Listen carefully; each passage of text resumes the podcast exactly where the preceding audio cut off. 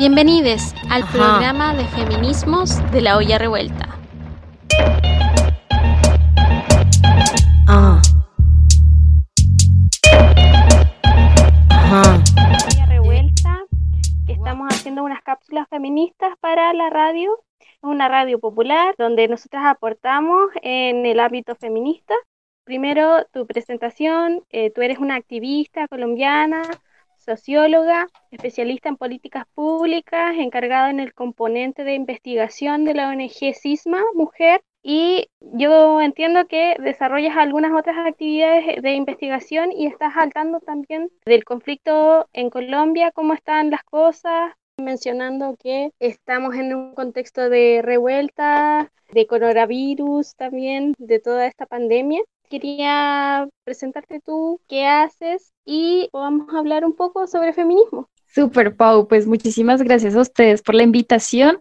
Yo soy como una gran admiradora del movimiento chileno en este momento, pues que ha liderado toda la revuelta feminista ya en Chile, entonces creo que todo el continente las está mirando y es un gran placer poder estar pues esta noche con ustedes a través de ti en este caso. Tal como tú lo dices, pues yo soy una activista feminista colombiana y sobre todo mi área de trabajo es la investigación en materia de derechos humanos de las mujeres aquí en Colombia. Entonces estoy como en otro tipo de activismo también relacionado con la juventud trabajadora, estoy en el colectivo de jóvenes trabajadoras acá en Colombia, sobre todo trabajando la línea de género, ¿no? Y de forma en derechos laborales para mujeres. Pues realmente como tú lo cuentas, el contexto político sobre todo está como muy agitado por diferentes razones. Si se quiere, nosotras también veníamos de un proceso, pues no propiamente de revuelta, pero sí un despertar político, una activación, si se quiere, desde el año pasado, desde el 21 de noviembre, que fue como la gran convocatoria al paro nacional, que pues así se le llama aquí en Colombia, que no es cese de actividades, sino el inicio de la movilización social, entonces así se llama paro nacional. Y pues por toda la cuestión de la pandemia, también un poco de la represión que ha habido en términos de persecución a la, a la movilización social y demás, pues las aguas han bajado muchísimo. Entonces sí estamos como en un periodo de reflujo y de encierro absoluto porque desde el 25 de marzo empezaron las medidas de cuarentena y de confinamiento obligatorio a nivel nacional. Entonces, claramente esto inmoviliza pues a la gente de Tajo porque objetivamente no se puede salir de las casas. Entonces, creo que va a ser un reto tremendo para el movimiento social a nivel general y pues para las mujeres, como ver de qué manera creativamente podemos mantener la movilización, teniendo en cuenta que pues estamos encerradas, ¿no? Entonces va a ser muy difícil, pero estamos como pensando cosas colectivamente. Sobre eso, que estamos encerradas y todo el asunto, nosotros acá en Chile también eh, nos pasa mucho que han aumentado los casos de violencia de las mujeres, como están encerrados con los agresores han aumentado las llamadas también los SOS de violencia. ¿Allá en Colombia se da una situación parecida o quizás más alarmante? Totalmente, o sea, es, es como la constante en tiempos de, confinamiento porque efectivamente la esfera privada pues donde históricamente han estado las mujeres por una cantidad de imposiciones pues patriarcales y de género, eh, ahora llega el agresor que si antes estaba por fuera en tiempos de trabajo, de ocio y demás, pues ahora está todo el tiempo allí. Entonces, sí, la Consejería Presidencial para la Equidad de la Mujer ha documentado un incremento de 120% en el número de llamadas eh, de emergencia denunciando violencia intrafamiliar para el mismo periodo del año pasado. Entonces, claramente todo el tipo de agresiones se están incrementando, pero digamos de un lado como la violencia de pareja, las violencias machistas en los hogares, pero también hay una preocupación y es que, claro, quienes están cuidando la cuarentena, pues es la fuerza pública y la fuerza pública en Colombia no tiene tanta credibilidad y tiene un historial de violencias políticas eh, y violencias basadas en género contra las mujeres. Entonces, hay casos, por ejemplo, de un caso que ha sonado mucho, es una mujer joven aquí en Bogotá. la semana pasada estaba paseando a su perro y la policía pues la retiene ilegalmente porque ya estaba cumpliendo la cuarentena, simplemente sacó a su perro, que eso está establecido eh, dentro del decreto donde se establece la cuarentena y abusan sexualmente de ella, la hacen desnudar, la roban, etcétera, una serie de agresiones cometidas por la fuerza pública que por supuesto ponen en alerta al resto de la población y un poco nos dejan pues sin confianza en la institucionalidad y sin saber con qué garantías cuentan las mujeres para pasar esta cuarentena. Que dentro, lo que tú dices, se incrementan las violencias machistas tradicionales y demás y fuera pues la fuerza pública tampoco te cuida sino que te agrede. Entonces sí es una situación como de de mucho peligro, yo diría en general para las mujeres, pues de agudización de todas las violencias estructurales, policiales, etcétera. O sea, está muy difícil la situación. Sí, hablando sobre también eh, el ámbito de trabajadores, eh, ¿cómo han afrontado allá, bueno, las mujeres Desconozco también eh, en qué, a qué se dedican principalmente. Acá en Chile están muy precarizadas, están en trabajos que no tienen protección social. De hecho, te, contaba hace un tiempo sobre las FP que somos las mujeres las que tenemos más lagunas, por lo tanto tenemos menos protección social, en pensiones y todo el resguardo allá en Colombia cómo se dan las cosas y en medio también de este conflicto político que también las remese, cómo se articula el movimiento o cómo se ha articulado, sí, hablando un poco antes de la pandemia en ese sentido. Sí, pues yo creo que también coincidimos, o sea, el continente en general latinoamericano tiene elevados niveles, sobre todo de informalidad y de precariedad laboral, y claramente quienes están en los sectores más vulnerables en términos de acceso a seguridad social, a pensión, a protección social y demás son las mujeres. Mujeres que en el caso de Colombia cotizan menos, cotizan se dice como que hacen menos aportes a lo largo de su vida para esa pensión y que se pensionan menos también. Entonces es como un castigo también desde el mercado laboral porque tampoco han podido de pronto todas ingresar al mercado formal del trabajo. Entonces muchas se desempeñan aquí, se, pues, se refiere como trabajadoras de economía popular, que pueden ser trabajadoras del sector informal, ¿no? Como vendedoras que viven de día Y ese sector es el que está siendo más golpeado en, el marco de la pandemia, porque claramente si no trabajan un día, no comen ese día. Entonces, ha habido como ciertas muestras de descontento. Hoy también, por ejemplo, en, la localidad, la localidad es como el sí, como la unidad geográfica que agrupa varios barrios. Desde mi localidad, que es una localidad popular aquí en Bogotá, hubo, si se quiere, pues una manifestación, pero claro, como todo está prohibido porque el virus todo lo opaca, entonces la gente está saliendo a exigir sus derechos porque físicamente o se mueren de hambre o se mueren por el virus, o sea, no hay otra cosa.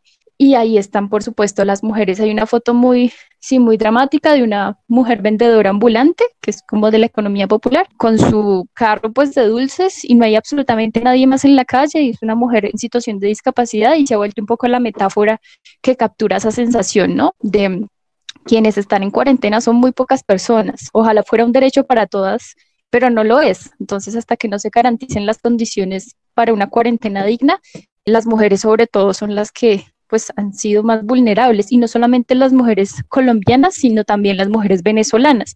Acá tenemos una fuerte migración venezolana y sobre todo las personas trabajadoras de la economía popular, también hay mujeres en situación de prostitución o mujeres trabajadoras sexuales, como ellas se reconocen de esa manera, Em, que están siendo en este momento violentadas, estigmatizadas, discriminadas y han sido también un poco víctimas de toda clase de abusos en los barrios pues más precarizados aquí en Bogotá. Entonces, sí es una situación compleja y que también algo que ordenó el presidente, que es un presidente pues de corte neoliberal, muy parecido a Piñera. De hecho, son amigos, son como aliados en, en el continente. Son amigos. Exacto, son íntimos. Era mm, restringir la movilidad, pero para personas mayores de 70 años, porque son la población en riesgo y esto, pero sin ningún tipo de garantías, o sea, era la condena a muerte en el encierro, pues en las casas, porque no había como un apoyo social y económico. Ahora la alcaldesa de Bogotá está intentando como brindar algún apoyo para garantizar condiciones que permitan la cuarentena, pero es muy difícil porque si no es una política de Estado, no hay dinero para tantas personas y pues el presidente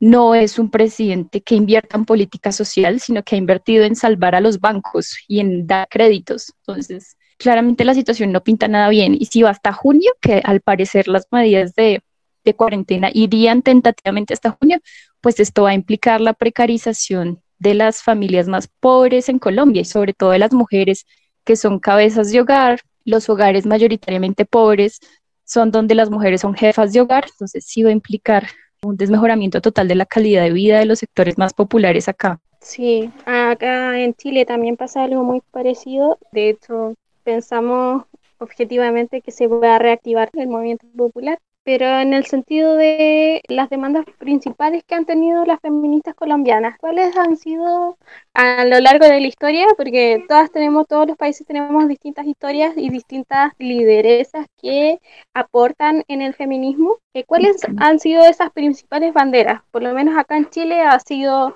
una muy fuerte el aborto, otra muy fuerte las violencias que se han vivido la precarización de la vida, pero en Colombia, ¿cómo es el movimiento feminista desde adentro? Pues Colombia tiene una particularidad y es que vivimos un conflicto armado por más de 50 años.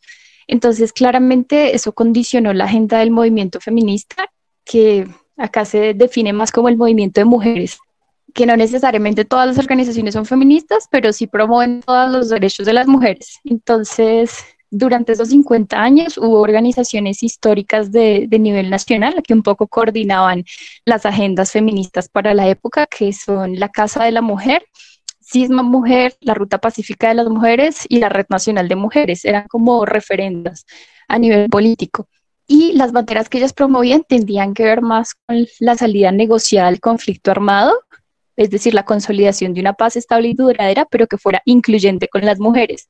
Entonces, en su momento, antes de la firma del acuerdo de paz, eh, la incidencia se hizo alrededor de acompañar a las mujeres. La agenda del movimiento feminista se centró sobre todo en acompañar a las mujeres víctimas de violencias en el marco del conflicto armado.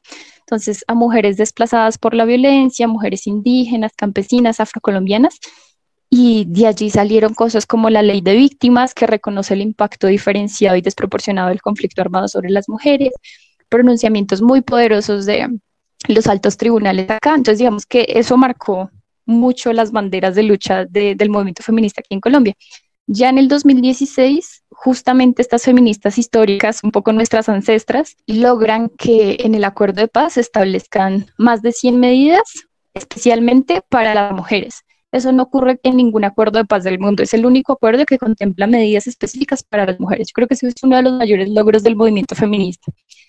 Y ahora, después del 2016 y un poco también viendo pues la revuelta chilena, pero también la movilización histórica de las mujeres en diferentes partes del mundo, sí que ha habido cierta renovación y generacional del movimiento feminista colombiano y se están moviendo otro tipo de exigencias, digamos, también está con mucha potencia pues la lucha por el derecho a decidir por un aborto legal gratuito. Acá recientemente hubo una decisión de la Corte en la que se mantienen pues las tres causales, pero claramente el movimiento feminista está empujando pues para que no haya causales, sino que sea un derecho sin ningún tipo de, restricción.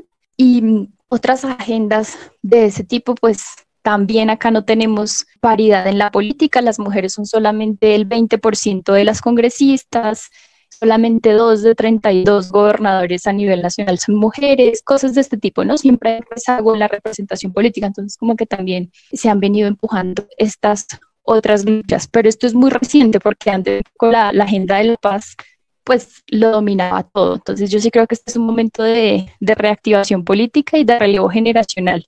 Entonces esperar a ver, pero claramente estamos muy atentas a todo lo que está pasando en Chile, en España, en Argentina. Bueno, creo que eso es como un, gran estímulo para continuar como anclando a la lucha más continental, ¿no? No tan separadas. Sí, anclando la lucha más continental latinoamericana, más que nada, porque estamos dando saltos eh, gigantescos como feministas organizadas. Bueno, tú hablabas sobre eh, que el movimiento feminista no se denomina eh, propiamente tal, sino que movimiento de mujeres. Me gustaría saber cómo son esas organizaciones, si son asambleístas o eh, cómo las componen o, cómo se organizan o son de red, cómo trabajan allá en Colombia. Bueno, pues hay como un tipo de organización que ha ganado fuerza desde el 8 de marzo del año pasado, del 2019, y es como, si no propiamente una asamblea, sino un espacio de coordinación entre diferentes parches y colectivas. Entonces, em, ese espacio de coordinación en el primer momento se llamó Coordinadora Feminista 8M, muy parecida a la de Chile, pero como que ese fue el primer momento. Y ahora la ha ganado más fuerza ahora se llama Somos un Rostro Colectivo, que son las chicas que le han metido como toda la, fuerza para que se haga una coordinación más amplia, no solamente entre parches y colectivas ya organizadas, sino también en, chicas independientes que tal vez previamente no habían tenido ningún proceso de, de, organización política, pero quieren empezar a caer a espacios más abiertos del feminismo. Entonces yo sí creo que es como un primer momento, porque esto aún no permite que haya una consolidación asamblearia por ejemplo, como lo que se ha visto en Chile, creo que le da más fuerza y contundencia a la hora de, realizar acciones políticas y públicas, porque también hay vocerías, entiendo, acá no, acá lo que se ha intentado es que sea una cuestión más horizontal, ¿no? Claro, yo entiendo que la representatividad no implica que no haya horizontalidad, pero acá todavía se está dando ese debate como de, del reconocimiento, de solo unas caras visibles, como que eso no existe en el momento. Existen iniciativas y espacios de coordinación para fechas emblemáticas, por ejemplo, para el 8M, para el 25N, cosas de ese tipo, pero como una articulación más fuerte y sostenida en el tiempo con un programa, por ejemplo, con un pliego, no, no, o sea, todavía estamos con una fase de la cual pueden surgir muchas cosas, pero claramente no es pues la avanzada organizativa. Entonces, en este momento estamos así, aunque yo conozco que hay chicas de diferentes parches y organizaciones que claramente han cualificado muchísimo el movimiento feminista colombiano porque se nota que hay un avance sustantivo, o sea, la marcha del anterior 8M es la marcha más grande como en la historia del 8M en Colombia y eso ya es un hito político. Sí, sobre eso, bueno, el 8M, ¿cómo se veía en Colombia? Nosotras tuvimos dos millones de mujeres, en, por ejemplo, en Santiago solamente, a nivel nacional fueron cuatro millones y medio históricos de las marchas, incluso desde la revuelta social. Entonces, salieron más mujeres que en la revuelta social. Entonces, ¿cómo lo vivieron en Colombia? Bueno, tú dices que desde hace 50 años están viviendo este conflicto armado, pero ¿cuáles son las medidas o seguridades que el movimiento feminista está en el avance de esta movilización? Actividades características que tienen en Colombia. Nosotras mencionarte que Santiago de los Metros se ponen, por ejemplo, eh, las mujeres reconocidas en la historia de Chile, Latinoamérica. Son algunas de las acciones, pero en Colombia tienen algunas acciones específicas. Pues algo que sí he notado es que se ha optado un poco por explorar el lado más artístico, si se quiere, de las intervenciones públicas. Entonces, por ejemplo, yo por mi trabajo estoy más enfocada en la parte de no violencias, ¿no? Entonces, siempre hay como campañas de no violencias, aunque suelen ser muy tradicionales. Bueno, el cartel, de pronto las chapolas, el volanteo, cosas de ese tipo. Pero entonces las promotoras un poco de... Mm, el aborto legal, seguro y gratuito, etcétera, el 27 de septiembre hicieron una intervención en los monumentos más importantes de Bogotá. Entonces, Bogotá es una ciudad, es como la segunda ciudad con más monumentos de mujeres en Latinoamérica, entonces había como mucho espacio para la intervención. Entonces, tenemos una estatua gigante que se llama La Rebeca. De hecho, también hay actos de violencia sexista contra estas esculturas con figuras femeninas, ¿no? A veces les mutilan partes del cuerpo, cosas de ese tipo. O sea, eso también ocurre pues con la forma de la feminidad y bueno, entonces esta chica lo que hicieron fue colocarle el pañuelo verde a todas estas esculturas. Entonces acá tenemos como una heroína nacional llamada Policarpa Salabarrieta, que fue, hizo parte como en los criollos que en su momento apoyaron a, Simón Bolívar y bueno, como toda la gesta independentista, etcétera.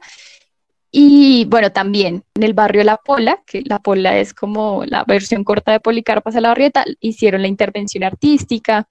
Hay una representación teatral que se hace también públicamente, como es abierta al público, que se llama Lideresas, porque acá en Colombia estamos viviendo pues un incremento de todas las agresiones y de los asesinatos contra las defensoras y lideresas sociales, entonces también se han hecho performance un poco para visibilizar esta situación en diferentes momentos, en universidades, en la Plaza de Bolívar, que es como nuestra plaza más grande, la plaza central en Bogotá, entonces, sí, como que se ha explorado mucho más esta faceta más artística y de visibilidad pública. Bueno, en el anterior 8M, bueno, batucadas como mujeres en general tocando instrumentos musicales también ha sido algo más, más reciente y que ha ganado fuerza. Y bueno, esto tal vez no tantas intervenciones artísticas, pero que sí he visto que puede que se haya implementado un poco respecto a anteriores marchas y es pues las mujeres encapuchadas rayan o bueno, que intervienen en estaciones de Transmilenio. Recientemente se hizo hubo un caso de violencia sexual en un CAI contra una mujer joven. Entonces, lo que yo te digo, el historial de violencias contra las mujeres de parte de la fuerza pública. Y entonces, al pasar, la chica intentó colarse en una estación de Transmilenio. Y un poco la reacción, obviamente en tono de castigo del policía, fue agredirla sexualmente. Entonces, las chicas fueron a la estación de Transmilenio, todas se colaron y empezaron pues a corear canciones con relación a pues que no puede ser una forma de castigo la violencia sexual contra las mujeres. Y volvieron a el CAI. El CAI es así como las oficinas policiales acá. Entonces creo que ha cogido más fuerza estas acciones directas contra estas instituciones pues históricamente patriarcales y en el 8M fue muy notorio. O sea, un poco dejar por escrito en las paredes lo que no se puede decir pues al aire libre, ¿no? Sin vivir algún tipo de recriminación por ello. Sí, creo que eso ha sido como lo, más importante, como acciones coordinadas. Sí, acá, bueno, esa explosión la vivimos cuando fueron las tomas feministas el año 2018. A lo largo de Chile se tomaron todas las universidades públicas por acosos sexuales. Y eso fue histórico y ahí empezó un movimiento súper fuerte y es un nuevo respiro porque siempre el movimiento feminista está haciendo. Nosotros decimos que siempre está activo, siempre tiene otras memorias, otras activistas que están haciendo trabajo silencioso, que es desde las violencias, desde el acompañamiento eh, del aborto y muchas otras acciones que no son tan públicas, como el ir a una marcha o visibilizar. Pero desde ese movimiento fuerte en Chile, se vivió así. Allá en, Colombia se han tomado, las universidades han cuestionado dentro de los espacios educativos la educación no sexista, ¿tienen como ejes sobre eso? Sí, pues de hecho una particularidad especialmente de Bogotá es que el movimiento feminista es muy joven y muy universitario. Entonces son de pronto chicas especialmente de ciencias humanas o de ciencia política. Bueno, en realidad todas las facultades. Hay, un, por ejemplo, en la Universidad Nacional, que es como la universidad pública más grande de, de Colombia, hay una colectiva muy fuerte en biología o en ingenierías, como en carreras que previamente una no pensaría que se están consiguiendo desde el feminismo, ¿no? Entonces creo que sí ha habido un cambio profundo, sobre todo en los últimos tres años, y estas chicas un poco más, si se quiere, decididas políticamente, lo que han hecho es muchas veces coger como el muro de la facultad para eh, anotar los nombres de los acosadores de la facultad, de los profesores, de los estudiantes que tienen casos por violencia sexual, por acoso sexual y demás, y mm, pues ponerlos en la palestra pública. Entonces, eso es más bien reciente. O sea, muchas cosas se han venido sabiendo porque estas chicas han abierto ese espacio a la fuerza. O sea, un poco lo han hecho encapuchadas, cada una cubriéndose pues muy bien para no ser identificada y haciéndolo público, abriendo el debate, porque de otra manera las universidades no suelen hablar de estos temas. Incluso es muy reciente la aprobación de protocolos de investigación dentro de las universidades sobre casos de violencias basadas en género, pero ha sido por la presión de este movimiento feminista dentro de las universidades que cada vez es más fuerte.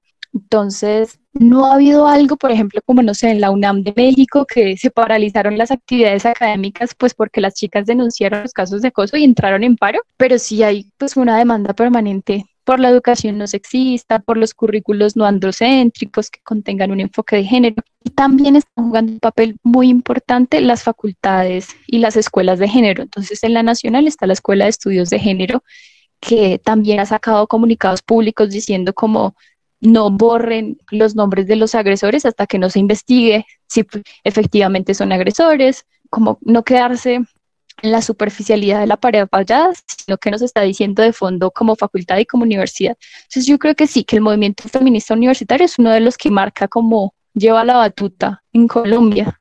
Son las más jóvenes, también están estudiando todo el tiempo teoría feminista, teoría de género, etcétera, pero también creo que hay que establecer como diálogos intergeneracionales para no perder todo lo que han hecho nuestras ancestras, ¿no? Y no tener como complejo de, de Eva de el feminismo empieza con las jóvenes y ya o algo así. Claro, y hablando sobre eso, tú me hablabas sobre la persecución política que han sido las defensoras de la tierra, las defensoras feministas de derechos humanos. ¿Cómo está la situación de las mujeres allá en ese sentido? Veíamos hace poco una noticia que hablaba sobre eso. ¿Podrías mencionarme? Sí, de hecho, acá puede que haya muchas mujeres que tienen un trabajo a nivel territorial muy fuerte que no se reconozcan a sí mismas como feministas, pero que hacen un trabajo profundamente feminista, o sea, las campesinas, las mujeres obreras, las mujeres afrocolombianas e indígenas, históricamente han tenido un trabajo en defensa de la tierra, de la vida, de los territorios ancestrales, de la soberanía alimentaria, y son realmente quienes estuvieron como en la primera línea de defensa de la tierra y del territorio, especialmente en tiempos del conflicto armado. Entonces, Ahí hay una serie de, si se quiere, otros feminismos, otras luchas que estudiar y aprender. Y la situación de estas mujeres en este momento es bastante crítica, o sea, a nivel general, incluyendo hombres y mujeres, desde la firma del acuerdo de paz en 2016 han sido asesinadas más de 600 personas defensoras de derechos humanos. Colombia ocupa el segundo lugar a nivel mundial en número de líderes y lideresas asesinados por defender derechos, por defender pues las causas de las que ya hablábamos. Y en el caso de las mujeres, las agresiones además de tener pues estar relacionados con la violencia sociopolítica tienen dimensiones de género.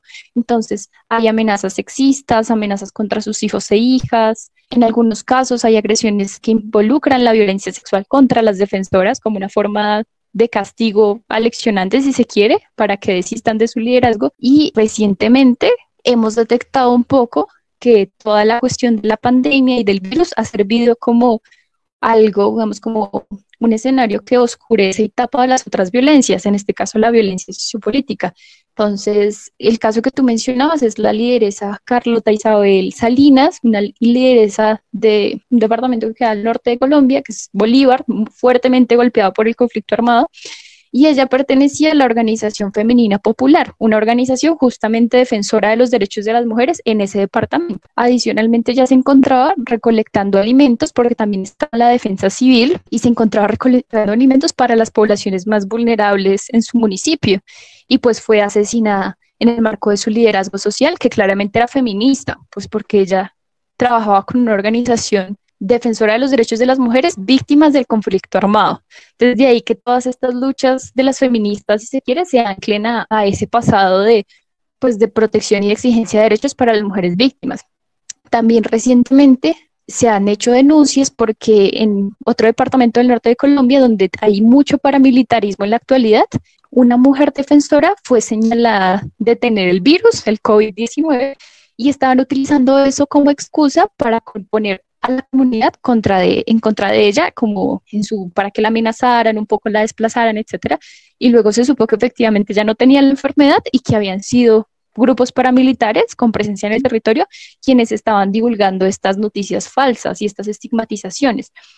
Entonces, como que también este contexto sanitario está sirviendo como un impulso más en la persecución a las mujeres defensoras y pues nos preocupa notablemente. Eso es un poco lo que, lo que está pasando. Recientemente en Putumayo también asesinaron a otra lideresa, una defensora de derechos humanos que trabajaba por la sustitución de cultivos de uso ilícito. Y se conocen planes de asesinato contra una defensora también del Putumayo que se llama Yani Silva.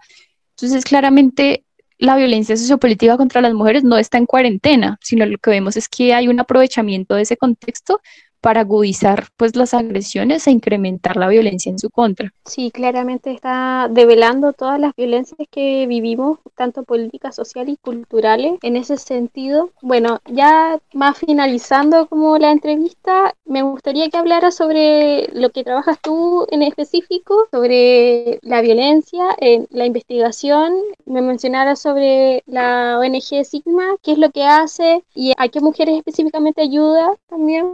Vale, eh, pues SISMA es una organización no gubernamental que bueno, este año cumplimos 22 años y un poco el objetivo fundamental de la organización es acompañar a mujeres víctimas de violencias, de violencias machistas, es decir, violencia de pareja o comillas, violencia doméstica o violencia sexual en el marco del conflicto armado y fuera de él. Esos son como un poco los criterios. Y en ese contexto vimos la necesidad de involucrarnos en el análisis, poco conceptualización de las violencias que estaban sufriendo las mujeres defensoras, porque muchas de las mujeres que en este momento son defensoras, en su momento fueron víctimas del conflicto armado, pero un poco como un mecanismo de afrontamiento, de resistencia, ellas lo dicen también como no quiero que ninguna otra mujer viva lo que yo tuve que vivir por la guerra, constituyeron esos liderazgos sociales y hoy son muy poderosas y están efectivamente acompañando a otras mujeres, teniendo sus propias organizaciones. Entonces ahí nos pusimos a investigar qué había de diferente en las agresiones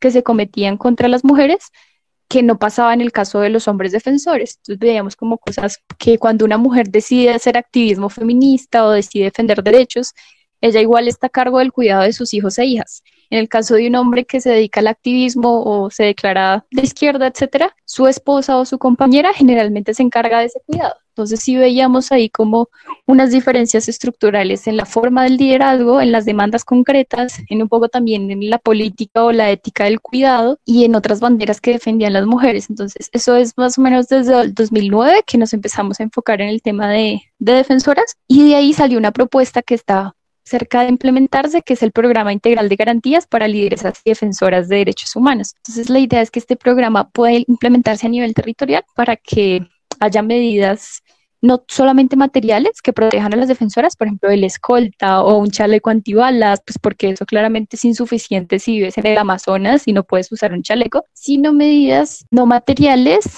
y preventiva sobre todo. Entonces, que se fortalezca el proceso organizativo, el proceso comunitario.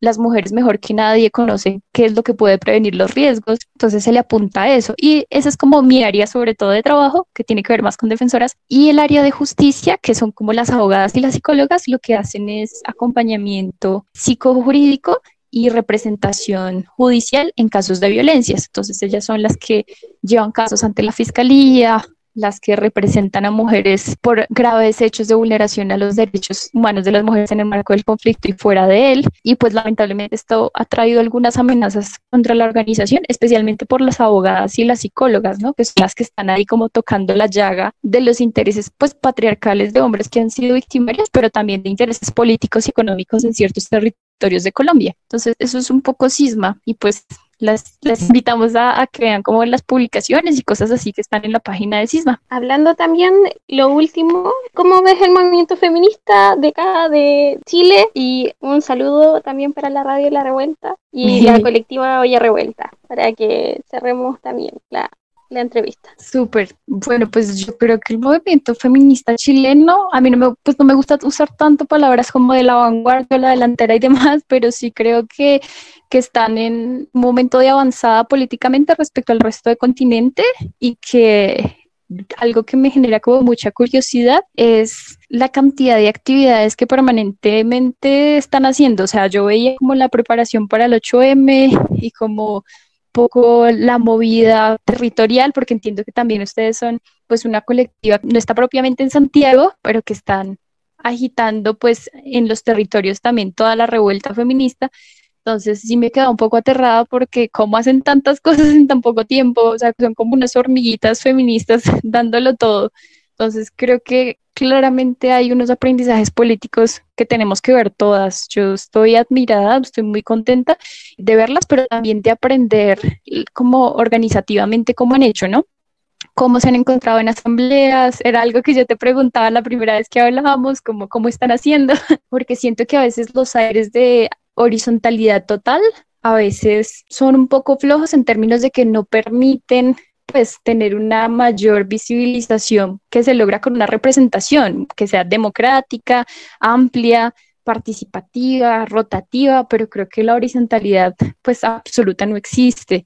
Y que creo que en Chile lo han sabido hacer muy bien porque también se identifican como voceras, demandas concretas, un programa entonces yo rescataría el movimiento feminista chileno en organizativamente, en términos también, eso por un lado. Lo segundo, en términos programáticos, como tener un pliego o un programa de la huelga feminista, eso me parece de una contundencia política tremenda. Y tercero, también creo que mm, se están un poco descentralizando la movida feminista, ¿no? Que no es una cosa de la capital y los demás territorios ven y copian, sino que es una cuestión que se construye también a partir de las particularidades territoriales de las mujeres.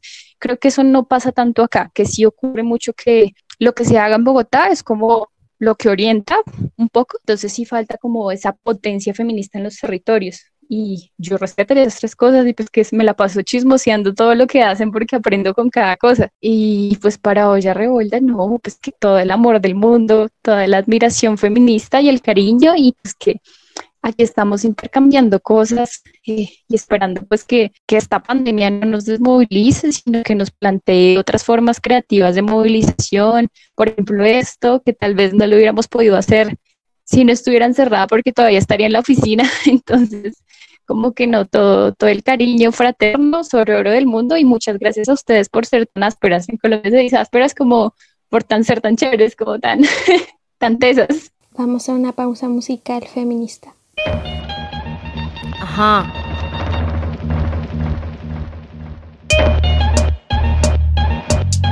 Ah. Ajá. Quisiera tener cosas dulces que escribir, pero tengo que decidir y me decido por la rabia. Cinco mujeres hoy han sido asesinadas y a la hora por lo menos 20 mujeres violadas. Eso que solo es un día en Guatemala, multiplícalo y sabrás por qué estamos enojadas. No voy a andar con pinzas para quien no entienda que esto es una emergencia y estamos preparadas.